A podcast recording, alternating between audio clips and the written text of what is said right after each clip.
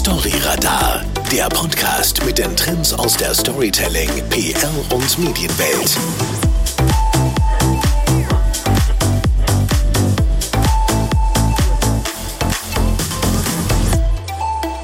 Nach wie vor setzen viele Unternehmen auf Influencer-Marketing. Deshalb hatten wir bei Storyradar auch bereits einige Influencerinnen zu Gast. Heute sprechen wir darüber, wie man sich als Influencer erfolgreich positioniert und inwiefern sich das Influencer-Business in den USA von demjenigen in Europa unterscheidet. Mein heutiger Gast wurde durch die Super RTL-Sendung Before bekannt. Als eines der vier Mitglieder der gleichnamigen deutschen Popgruppe trat sie während drei Jahren auf vielen Bühnen auf und verkaufte über eine Million Platten. Später wanderte sie nach Los Angeles aus, wo sie als Fashion-Influencerin groß wurde. Seit kurzem ist sie jetzt zurück in der Schweiz und macht Karriere als Mama-Influencerin. Herzlich willkommen bei Storyradar, Manu. Hallo alle zusammen, vielen Dank Ferris, dass du mich hier hast. Das ist echt mal eine tolle Opportunity für mich. Ja, ist wirklich toll, dass du jetzt eigentlich gar nicht so weit von uns im Baden dich domiziliert hast, natürlich in, in der friedlichen aargauischen Umgebung. Gefällt es dir denn hier? Also echt, ich bin sehr, sehr überrascht, wie gut, dass ich mich hier eingelebt habe. Ich habe so gedacht, von LA, wie kann ich da zurück in die Schweiz? Und es ist so schön, jetzt gerade im äh, Herbst und dann der Winter kommt mit den alles roten, gelben Farben. So, so schön hier. Also den ersten Kulturschock, den hast du in dem Fall verdaut. Es war nicht ein Kulturschock, weil ich habe mich so auf mein Haus gefreut. Also endlich mal keine Wohnung mehr und jetzt bin ich in einem Haus zu Hause. Also es gefällt mir sehr, ja. Lustigerweise machen ja viele den umgekehrten Schritt. Alle ta großen Talente, die es hier gibt, die träumen davon, ich will unbedingt nach Los Angeles, in die Stadt der Stars und Sternchen und du machst das Gegenteil. Was ist da falsch gelaufen? Es ist gar nichts falsch gelaufen. Ich habe ähm, elf Jahre lang habe ich in LA gewohnt und es war echt eine super coole Zeit. Ich habe da so viel gelernt, aber bis der Moment kam, wo ich Kinder wollte. Und da habe ich mir gesagt, mit Kindern in Los Angeles, das ist viel zu gefährlich. Also das ist die Nummer eins Stadt von Sex Trafficking, von Drogen, von allem. Da habe ich gesagt, ich muss raus, das, das geht nicht. Und dann hat es mich wieder nach Hause gezogen. Ja, uns freut es natürlich sehr. Deswegen können wir heute auch diese coole Folge mit dir hier aufnehmen. Live natürlich Danke. im Studio. Ich schaue mal ganz kurz auf dein Leben zurück. Und ganz spannend ist, du bist ja schon mit 18 Jahren zum ersten Mal auf einer großen Bühne gestanden und hast dann später am renommierten Lee Strasberg Theatre and Film hm. Institute in New York Schauspiel und Gesang studiert. Wolltest du schon immer vor vielen Menschen auftreten? Das war immer mein Traum. Ich habe damals in der Schweiz als kleines Kind habe ich Space Dream geschaut, kennst du bestimmt auch Klar. noch. Und von dem Moment an bin ich wirklich nach Hause und ich habe angefangen zu tanzen, zu singen. Also das, was war, das war so der Moment in meinem Kopf, was gemacht hat, das will ich machen. Und ähm, jetzt ist halt das Schwierige, ich liebe eigentlich die Leute. Ich will um Leute herum sein. Und mit der virtuellen Welt, so das ganze Social Media, ist natürlich ein bisschen anders. Das heißt, ich bin immer noch ein sehr großer Fan von eigentlichem Publikum vor sich zu haben, ja. Ja, da spürt man natürlich die Leute nicht, nicht gleich. Das sind dann Kommentare, genau. die du kriegst. Wenn du auf der Bühne bist, dann kommt der Applaus und das Adrenalin. Das fehlt Das ist was ganz anderes, genau. das, das, fehlt mir schon, äh, doch, auf jeden Fall. Mhm. Ist ein anderes Kompliment, genau. Wenn wir deinen Weg dann weiterverfolgen, bist du ja nach den Erfolgen mit der Popgruppe, eben mit Before, bist du mit deiner damaligen Bandkollegin Alina nach Los Angeles ausgewandert, genau. um eben dort als Sängerin durchzustarten, das, was halt viele machen. Du hast aber dann schließlich deine Musikkarriere an den Nagel gehängt. Warum dieser Entscheid? Was war oder was ist damals passiert? Los Angeles ist kein einfaches Pflaster. Ich sag's mal so. Ich habe sehr lange probiert und auch mit super coolen Leuten zusammengearbeitet. Ich habe mit Justin Biebers Team gearbeitet. Ich habe mit Rihannas Producer Sachen gemacht. Wow. Das Problem war, das kam der Moment, wo ich gesagt habe, jetzt werde ich alles auf einmal investieren. Und ich habe eine ganz große PA-Firma, ähm, Agentur angestellt. Ich habe ein Musikvideo gedreht, sehr professionell. Und quasi alles so Amerika-Style verloren. Also die haben mich wirklich alle so über den Rücken gezogen und alles war nur bla bla, gar nichts hat gestimmt. Die PA-Firma hätte angeblich mit dem King Kardashians gearbeitet, das hat nicht gestimmt, die haben gar nichts für mich gemacht. Das Musikvideo, das ganze, der ganze Content wurde gelöscht von dem, ähm, ähm, von Editor, Aufnahmen, also ja. genau. Was soll ich danach machen? Es ist wie wenn du einen Film drehst und dann fehlt dir halt alles. Gehst du dann zurück wieder zum Studentenfilm, du fängst wieder ganz vorne an. Da habe ich gesagt, jetzt muss ich mal eine Pause machen. Und dann kam irgendwie so die Liebe zu der Fashion. Und ja, ich musste was anderes finden. Für mich war Musik, das, das war fertig. Ich wusste nicht mehr, wo anfangen. Also du hast Ja. dich wirklich dann umorientiert. Genau. Wenn ich das jetzt als äh, PR-Profi beurteile, ist das natürlich auch ein krasser Bruch, weil du Ja. bist dann doch eben die Sängerin, du stehst vorne, du singst und dann gehst du in, die, in den Fashion-Teil rein. Ja, weißt du, was das Krasse war? Schon als Sängerin wurde ich immer für meine Fashion, ähm, so wie sagt man, nicht beobachtet, aber Die fanden das toll. die wie fanden das toll, genau. Und habe ich immer, und alle haben gesagt, hey, du du siehst ganz anders aus wie diese ganzen also, Leute, die jetzt auftreten. Und ich gesagt, hm, das ist mal interessant. da müsste ich mal wieder weiter nachhaken. Und dann, ja, ist es dazu gekommen. Ja, und so wurde eigentlich aus der Sängerin plötzlich eine Fashion-Influencerin mitten in der Millionenmetropole LA. Warum hast du dich gerade für diesen Beruf entschieden? Es gefällt mir so. Also die ganze Freiheit, die man hat, ist natürlich auch mit Kindern. Ich kann von zu Hause arbeiten. Ich bin auch viel zwischen LA, ähm, der Schweiz und auch Frankreich, weil mein, mein Mann ist Franzose. Das heißt, wir können von irgendwo arbeiten. Wir können jetzt auch die Welt bereisen, was vielleicht auch mein Goal wäre, ähm, mit den Kindern und hat das zu machen. Also ich wollte so die Freiheit haben. Ich will ähm, mein eigener Chef sein. Also mir gefällt das alles sehr, ja.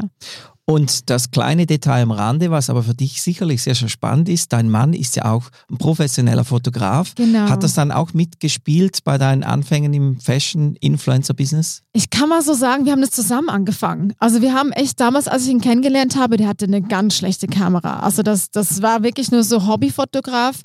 Und dann haben wir gesagt, okay, wir nehmen meinen ganzen Kleiderschrank, wir machen jetzt einfach Fotos mit dem iPhone. Wirklich mit dem iPhone angefangen. Und dann mit dem ersten Geld haben wir dann eine Kamera gekauft. Aber jetzt natürlich, also es ist wahnsinnig zusammenzuarbeiten. Ist auch nicht mehr einfach, aber, aber es macht auf jeden Fall Spaß, doch. Aber du hast ja natürlich auch keine einfache Sparte ausgesucht. Ich sage immer, die schlimmsten Berufe eigentlich in LA, das ist entweder man kommt dahin, weil man Schauspielerin werden will oder man will eben Fashion-Influencerin werden. Von denen gibt es wie Sand am Meer Leute. Wie konntest du dich da durchsetzen oder wie hast du da überhaupt die Aufmerksamkeit der möglichen Firmen, Kooperationspartner bekommen? Also erstmal, ich bin ein Mensch, ich muss immer eine Herausforderung haben im Leben. Also ich bin, äh, ich war schon immer so die Kämpferin. Also ich, ich mache mir ein Goal und dann ein Ziel und da muss ich hin, da gebe ich auch gar nicht auf. Weil da bin ich wirklich sehr hartnäckig. Und bestimmt geht es auch viel auf den Sack, weil ich gerade drüber nachdenke. Aber ähm, dann habe ich mir erstmal Lo ähm, Los Angeles ausgesucht. Und dann muss ich auch sagen, LA hat so viele Möglichkeiten. Also damals, als ich das angefangen habe, 2016 oder so, da waren das noch nicht viele. Also das war sehr, ähm, das war, äh, man war ein, ja, sehr beschaubar. Ich war wirklich so eine von wenigen, die das gemacht hat. Und dann so, ich würde sagen, 2019 hat das voll angefangen zu boomen. Und ich so, wo kommen jetzt die ganzen Influencer hierher? und nee, also am Anfang war das noch nicht so wie Sand am Meer. Jetzt auf jeden Fall. Was mich natürlich interessiert, wie konntest du denn zu Beginn, wo das alles angefangen hat, deine Follower aufbauen? Ich meine, mittlerweile hast du eine Viertelmillion davon, eine Mhm. stattliche Anzahl. Du bist eine der größten überhaupt jetzt in der Schweiz zumindest. danke. Wie hast du, wie, wie kommt man, wie geht das los? Kommen die zuhauf plötzlich oder? Nein, das dauert ewig. Also wie gesagt, ich habe 2016 angefangen. Ich habe auch noch die Nische dann so gewechselt, eben von Fashion zu Mama.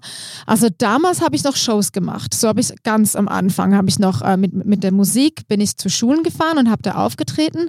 Bin da aufgetreten, hör mein Ja. Deutsch. Und ähm, so habe ich angefangen, meine Fanbase erstmal mit Kindern aufzubauen. Und dann von diesen Kindern haben natürlich auch die Fashion-Leute gesehen, oh, sie hat schon ein Following, ja, da muss sie ja cool sein. und so ging das halt immer weiter. Also sehr, sehr harte Arbeit. Und auch heute noch, nehme ich an. Auch heute noch, genau. Sprechen wir nachher noch darüber, inwiefern dieser Unterschied zur Fashion-Influencerin und Mhm. Mama-Influencerin, was das geheißen hat, followermäßig. Was mich interessiert, wie bist du denn überhaupt an die ersten Jobs gekommen, also als äh, ersten Bezahljobs gekommen? Weil es ist ja einfach ein bisschen Influencer zu sein, ein bisschen was zu posten, aber daraus dann wirklich ein Business Case zu machen, wo du Geld verdienst. Hast du da am Anfang einfach alles angenommen, was gekommen ist? Weil du musstest ja auch deine Miete bezahlen. Ich glaube, die Schweizer werden jetzt echt lachen, was ich sage. also wir haben ähm, den alle, die allerersten Aufträge haben wir, haben wir bekommen, wo wir einen Roadtrip geplant haben. Wir haben gesagt, hey, jetzt gehen wir doch mal reisen, da haben wir coole Fotos, da steckt doch das Geld drin. Und das hat auch gestimmt, stimmt auch heute noch. Aber wir haben damals ungelogen, ich habe wirklich gerade vor kurzem noch eine Mail gesehen, wir haben 20 Fotos für 100 Dollar verkauft. Wow. Jetzt kannst du dir mal überlegen, mein Mann. Äh. Wow. Und dann hat man ja auch noch dann die Deadlines oder wie schnell die bearbeiten werden müssen. Und da kamen wir nach Hause, mein Mann meinte, also du wirst mich umbringen, ich kann doch nicht so viel bearbeiten in so einer kurzen Zeit. Für Ich so, wenig Geld. Für so wenig Geld. Haben wir gemacht. Also es war, boah, das, nee, keine Ahnung von Verhandeln. Also wir haben einfach nur Ja gesagt und das Mhm. war das Angebot. Aber wir hatten dann natürlich, war ja klar, auch zu viele Angebote. Wir mussten auch Stopp sagen und dann haben wir gemerkt, okay, wir sind, glaube ich, ein bisschen zu tief mit der Rate. Ja. Wie schafft man es dann plötzlich, die Rate raufzutreiben? Also eben dann mehr zu verlangen pro Post zum Beispiel. Ja, also ich glaube, als Influencer bist man echt, äh, man wird so verhandeln, Verhandlungsprofi, weil mit jeder Firma muss man verhandeln. Und ich sage immer, verkauft euch nicht unterm Wert. Ihr sind was wert. Wenn eine Firma auch Models und Fotografen und das Ganze selber machen muss, die bezahlen Tausende von, von Franken. Und du kannst dich höher ähm, verhandeln, indem du auch höher anfängst. Also fang nicht an, mit 20 Franken äh, Fotos zu machen.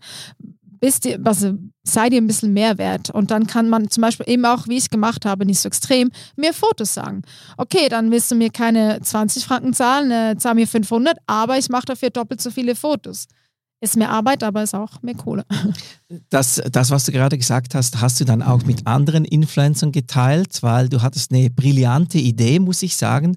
Du hast nämlich eine, eine Influencer-Community aufgebaut oder du hast 200 Influencer zusammengebracht Genau. in LA und mit denen ähm, ein Aus, eine Austauschplattform gemacht, wo ihr auch über die Gage unterhalten habt. Eben das Ziel war, glaube ich, dass niemand mehr abgezockt wird, sondern dass man Mhm. transparent über die Preise spricht.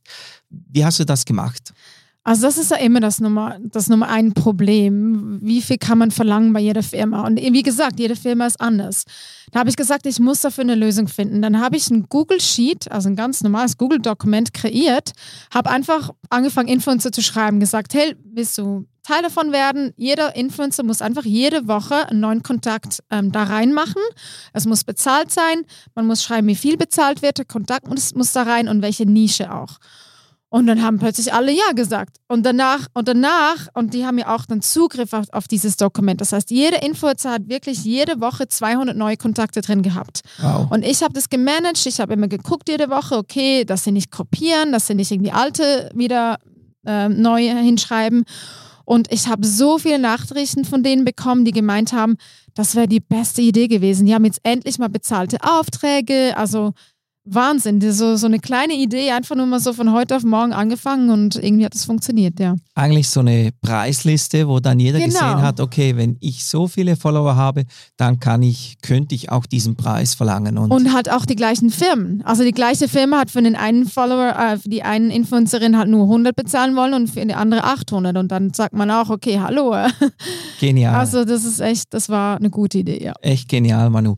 Die Frage, die sich mir stellt, ist, funktioniert das eigentlich in den USA gleich wie in Europa, dass einem als Influencer irgendwelche Päckli zugeschickt werden und ich öffne die dann vor der laufenden Kamera und sage, oh mein Gott, was ist denn hier drin? Wow, das ist cool. Und dann zeige ich die in die Kamera und ich sage, ja, kauf jetzt und hier ist noch der Aktionscode dazu.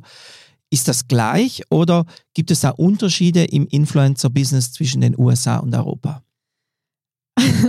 Das ist eine sehr gute Frage. Also eigentlich ist es gleich. Ja, man kriegt Produkte, man macht da Werbung dafür. Jetzt mal ganz krass gesagt, in Amerika sieht man ein bisschen mehr ähm, Plastikpuppen, die das erzählen. Gegenüber hier ist es halt wirklich echte Leute, die darüber ähm, reden. Aber so der große Unterschied ist, die USA, die sieht es als Job. Also die wollen bezahlen. Hier in Europa habe ich das Gefühl, und das finde ich ein bisschen verschämt, dass die sagen, ja, ich gebe dir Produkte und im Wert von 1000 Franken und dann kannst du dafür Werbung machen. Das ist schön und recht, aber Produkte bezahlen mein Leben nicht, gerade als Familie. Ich mache das Vollzeit jetzt und auch mein Mann ja auch als Fotograf. Das heißt, in Amerika wird es schon als Job angesehen. Es gibt auch viele, die nicht verhandeln wollen, aber das ist okay. Es gibt auch genug andere Möglichkeiten dann. Ich glaube, das ist so das, äh, der Hauptunterschied zwischen der USA und hier. Hat das auch damit zu tun, da- dass da halt viel, viel mehr Firmen sind, die bereits eben Influencer-Marketing gewohnt sind, die wissen, ich glaube, das kostet ja, was? Ja. Ja.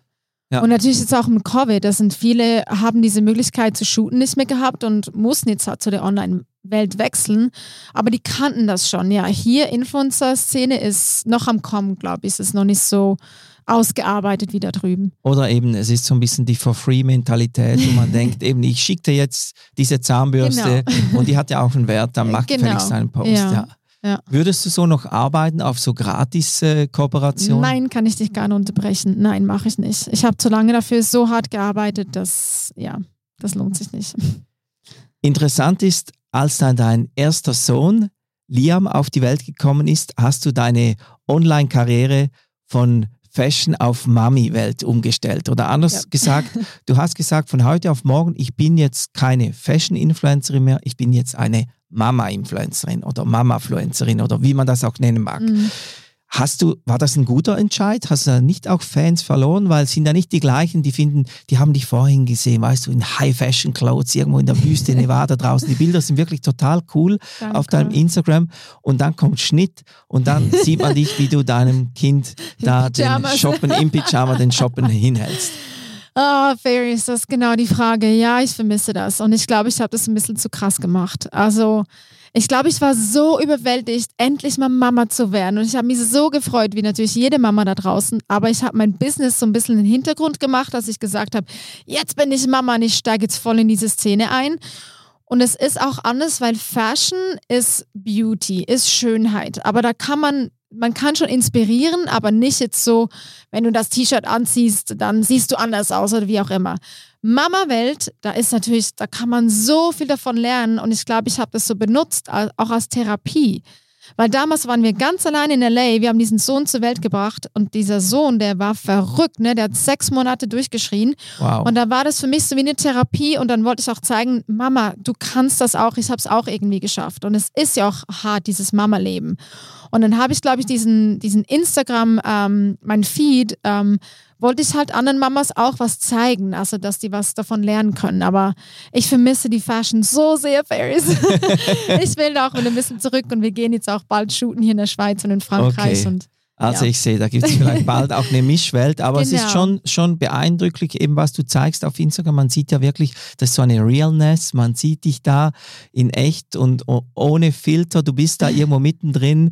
Ähm, du hältst, mittlerweile hast du ja zwei wunderbare mhm. Kinder, du hältst die da, kämpfst dich durch den Tag durch. Ja. War diese Positionierung jetzt, wo du Mama-Influencerin geworden bist, ähm, merkst du da auch, du wirst da ernst genommen? Ist das so etwas wie, vorher warst du halt die Fashion-Influencerin und jetzt bist du die Mama-Influencerin oder ist die Mama-Influencerin, ist, ist das noch am, am Beginne überhaupt, ähm, am Großwerden? Kennt man das hier noch nicht so sehr? Ja, also erstmal ganz krass gesagt, ich habe wirklich ungefähr 50.000 Followers habe ich verloren mit diesem Wechsel von der Fashion Industry zu der Mama Industry. Wow. Also Leute, die sich abgewandt haben, genau. gesagt haben, nee, das ist mir zu viele Kids, genau. zu viel genau. Baby, ich bin da mal draußen. Genau. Krass. Und äh, ich bin halt eine sehr ehrliche Person. Ich war das schon immer. Ich kann echt nicht gut äh, leugnen? Wie sagt leugnen, man ja. ja, ja. das stimmt noch, da habe ich so ein bisschen Deutsch im Kopf. Ähm, und das war schon immer so. Das heißt, für mich in der Mama-Welt konnte ich mich natürlich voll austoben. Da gibt es wirklich keinen Filter drauf. Ja. Da kannst du mich, glaube ich, mit Unterwäsche und allem sehen und kein Make-up und morgens, abends ist mir alles egal. Und ähm, was war nochmal die Frage?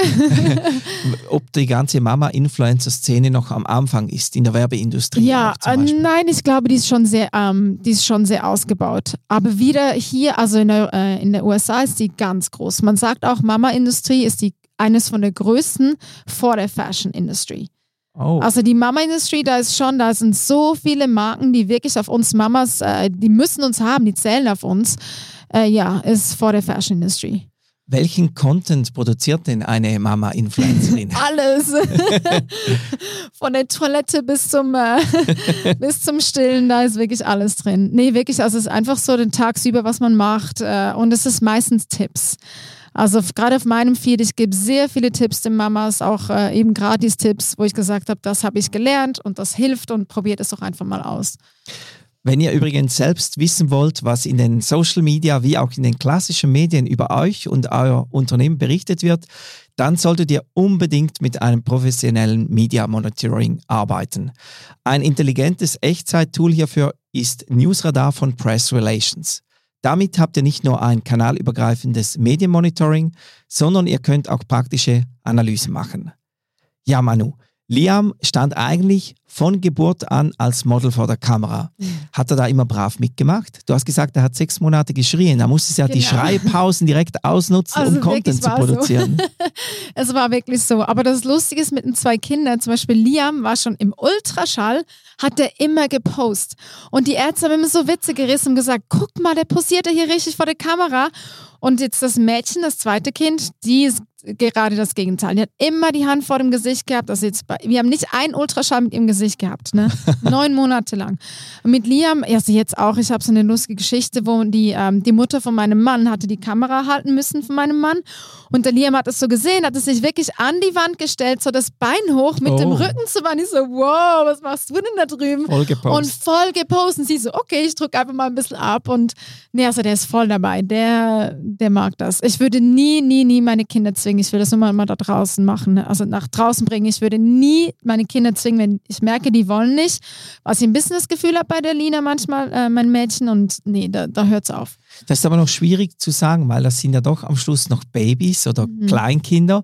Und ich kann mir vorstellen, das beobachten auch einige Leute ganz kritisch, die sagen, ach, diese Influencerin, jetzt muss sie da noch ihre Babys in die Kamera halten, lass doch die Kinder außen vor, die haben auf Social Media nichts zu suchen. Bekommst du solche Reaktionen?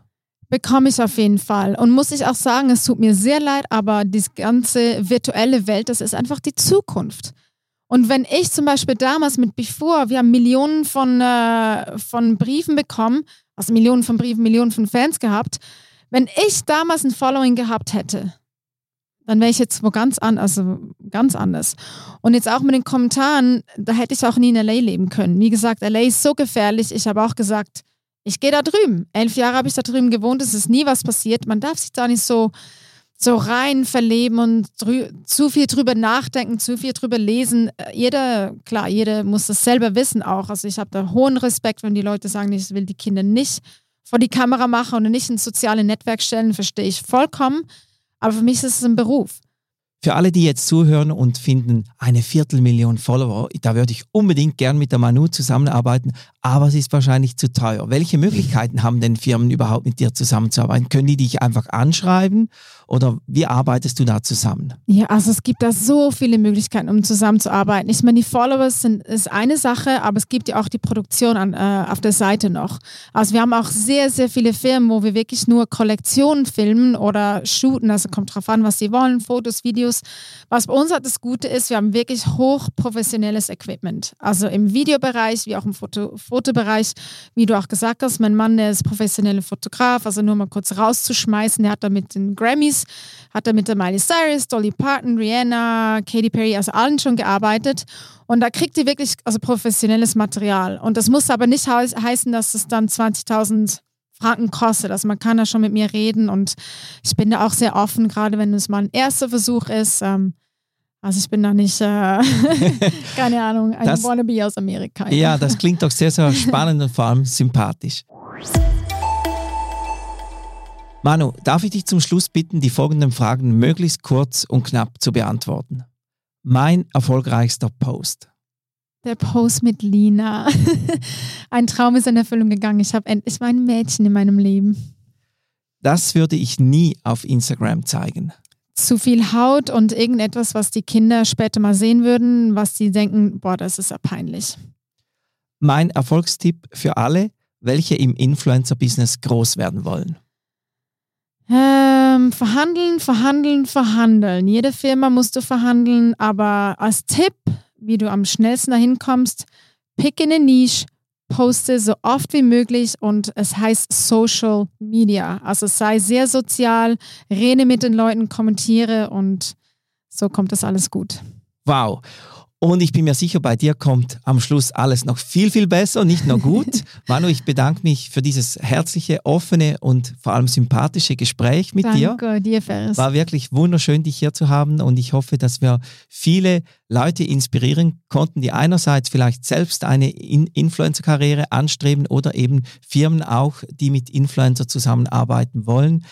Und wir werden dich natürlich verlinken im Episodenbeschrieb und alle, die dich auf Instagram suchen, die finden dich wie? Official Manu, M-A-N-O-U. Ja, also jetzt Instagram checken und ich bedanke mich bei dir Und ähm, Ebenso, wir bei Storyradar hören uns wieder nächste Woche. Tschüss.